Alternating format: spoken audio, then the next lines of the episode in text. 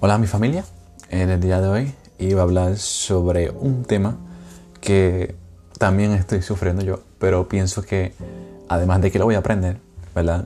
Eh, me gustaría también enseñar a otros el tema que eh, he tenido en mucho tiempo hablar y lo titulé Seamos ejemplos. Eh, hay una frase que siempre he escuchado y supongo que todos también que dice, dime con quién andas y te diré quién eres. Supongo que todos lo tomamos ya como cierto y pues científicamente y bíblicamente hablando es, es cierto. Por ejemplo, en Proverbios 13:20 dice, el que anda con sabios será sabio, mas el que se junta con necios será quebrantado. Tus conductas, tu manera de pensar, eh, no solamente te afectan a ti, sino afectan eh, a otros en la manera de que ellos te ven y ¿verdad? El, ambiente que tú creas eh, con tu conducta. Eh, ahora bien, ¿cuál es lo que quiero llevar aquí?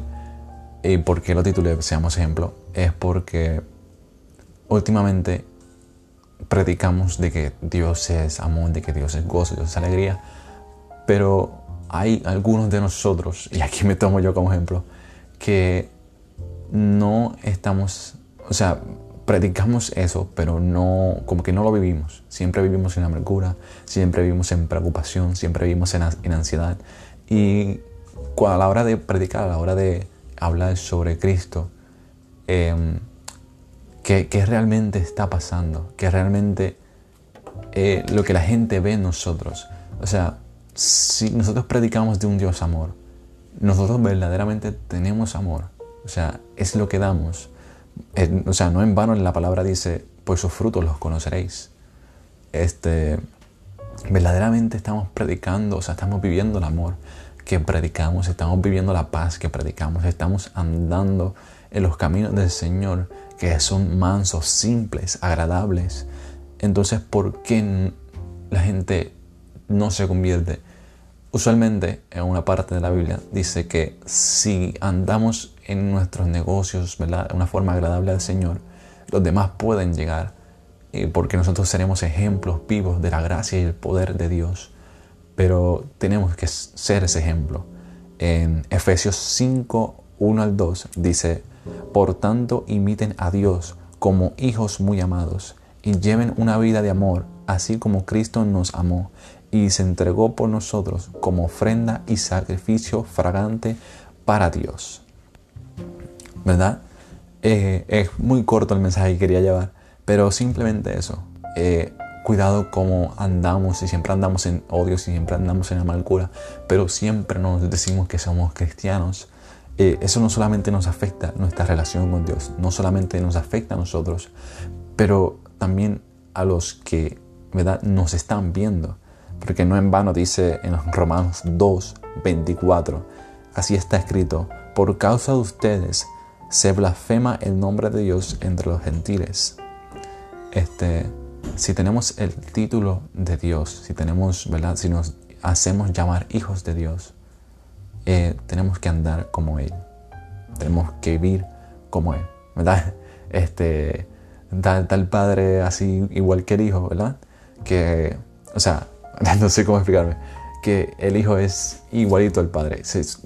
Este, no sé si ustedes han visto eso, que usualmente no solamente por lo físico, pero a veces la actitud, cuando, ¿verdad? Que, el hijo puede tener esa actitud del padre.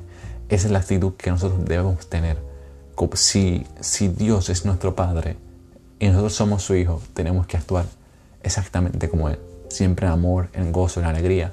Y ¿Qué realmente causa esto? ¿Qué realmente, cómo podemos cambiar nuestra conducta, nuestros hábitos, para que la gente vea este, a Dios en nosotros? Bueno, eh, hay una historia eh, que siempre me encanta, que es la de los dos lobos, un lobo bueno, un lobo malo.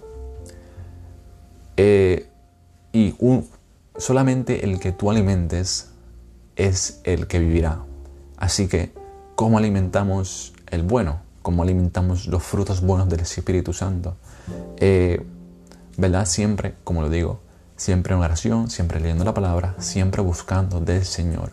Pero también, también, esto no está añadiendo ¿verdad? a la palabra, pero esto es parte de la palabra que dice en esto pensar en todo lo honesto, en todo lo puro, en todo lo claro, en todo lo, todo lo amable, todo lo agradable al Señor, si es una virtud alguna, si alguno digno de alabanza en esto pensar.